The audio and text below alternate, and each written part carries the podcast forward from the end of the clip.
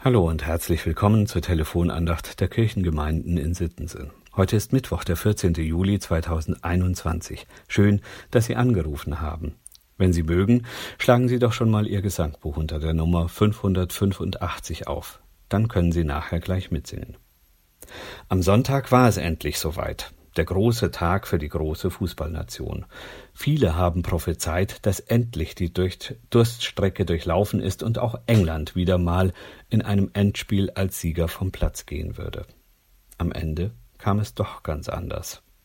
Einige der Experten sprachen vom Fluch des Elfmeterschießens, in dem England gefangen sei. Fußball ist zum Glück nur ein Spiel und schon bei der nächsten Meisterschaft gibt es eine neue Gelegenheit, sich zu beweisen. Wie anders muss sich das Gefangensein für Menschen anfühlen, die tatsächlich ihrer Freiheit beraubt sind. In den Medien bekommen wir nur einen kleinen Ausschnitt vom Weltgeschehen mit.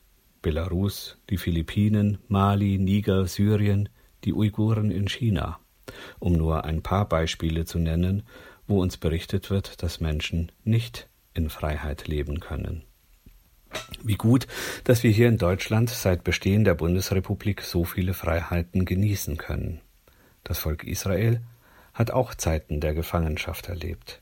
Es gab Propheten, die die Freiheitsberaubung im Vorfeld prophezeit haben und andere, die das Ende der Gefangenschaft in Aussicht stellten.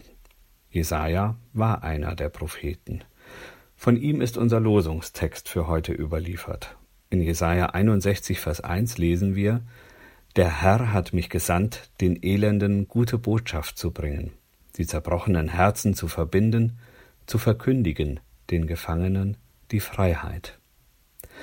Vielleicht hat der eine oder andere englische Fußballfan am Sonntag schon diesen Vers zu seiner Hoffnung gemacht. Nur geht es hier wirklich nicht um Fußball. Es geht noch nicht einmal nur um die Gefangenschaft des Volkes Israel in Babylon. Es geht um die Freiheit, mit Gott neu anzufangen. Paulus verstärkt das im Lehrtext für heute. In Galater 5, Vers 1 schreibt er, Zur Freiheit hat uns Christus befreit. Steht also fest und lasst euch nicht wieder in das Joch der Knechtschaft einspannen. Es geht nicht um die Befreiung von einem Fluch. Es geht darum, in jeder Lebenslage aufrecht vor Gott stehen zu können, auf Augenhöhe. Es geht darum, nichts tun zu müssen, um bei Gott im Recht zu sein, denn wir sind ihm recht, so wie wir sind. Unsere Selbstzweifel, unser Glaube daran, uns selbst und schon gar nicht Gott zu genügen, die halten uns gefangen. Christus, der menschgewordene Gott, hat uns aus dieser Gefangenschaft befreit. Er freut sich mit den Italienern über die gewonnene Europameisterschaft und weint mit den Engländern über das verlorene Endspiel. Das ist Freiheit. Eine Freiheit, die mich auch als Gefangener in einem Gefängnis, einem System, einem Lager oder einer anderen Form der Freiheitsberaubung frei macht. Gott kommt zu Ihnen und zu mir um mit uns Freude und Leid im Leben zu teilen. Und er gibt uns die Gewissheit, dass wir ihm recht sind, so wie wir sind. Sie sind eingeladen, das mit mir in dem Loblied 585 aus dem Gesangbuch lauthals zu bekennen. Es ist eines der moderneren Kirchenlieder aus dem Jahr 1979. Ich lobe meinen Gott, der aus der Tiefe mich holt, damit ich lebe.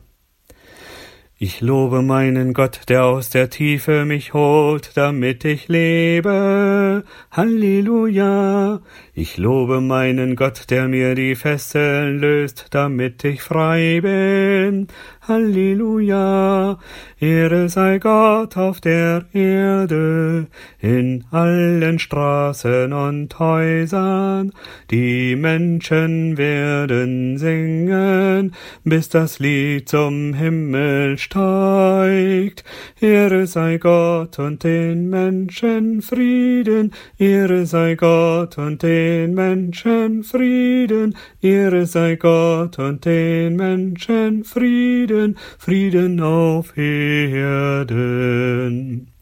Einen guten Tag in aller Freiheit und in Gottes Gegenwart und Frieden. wünscht Ihnen Ihr Diakon Jochen Gessner.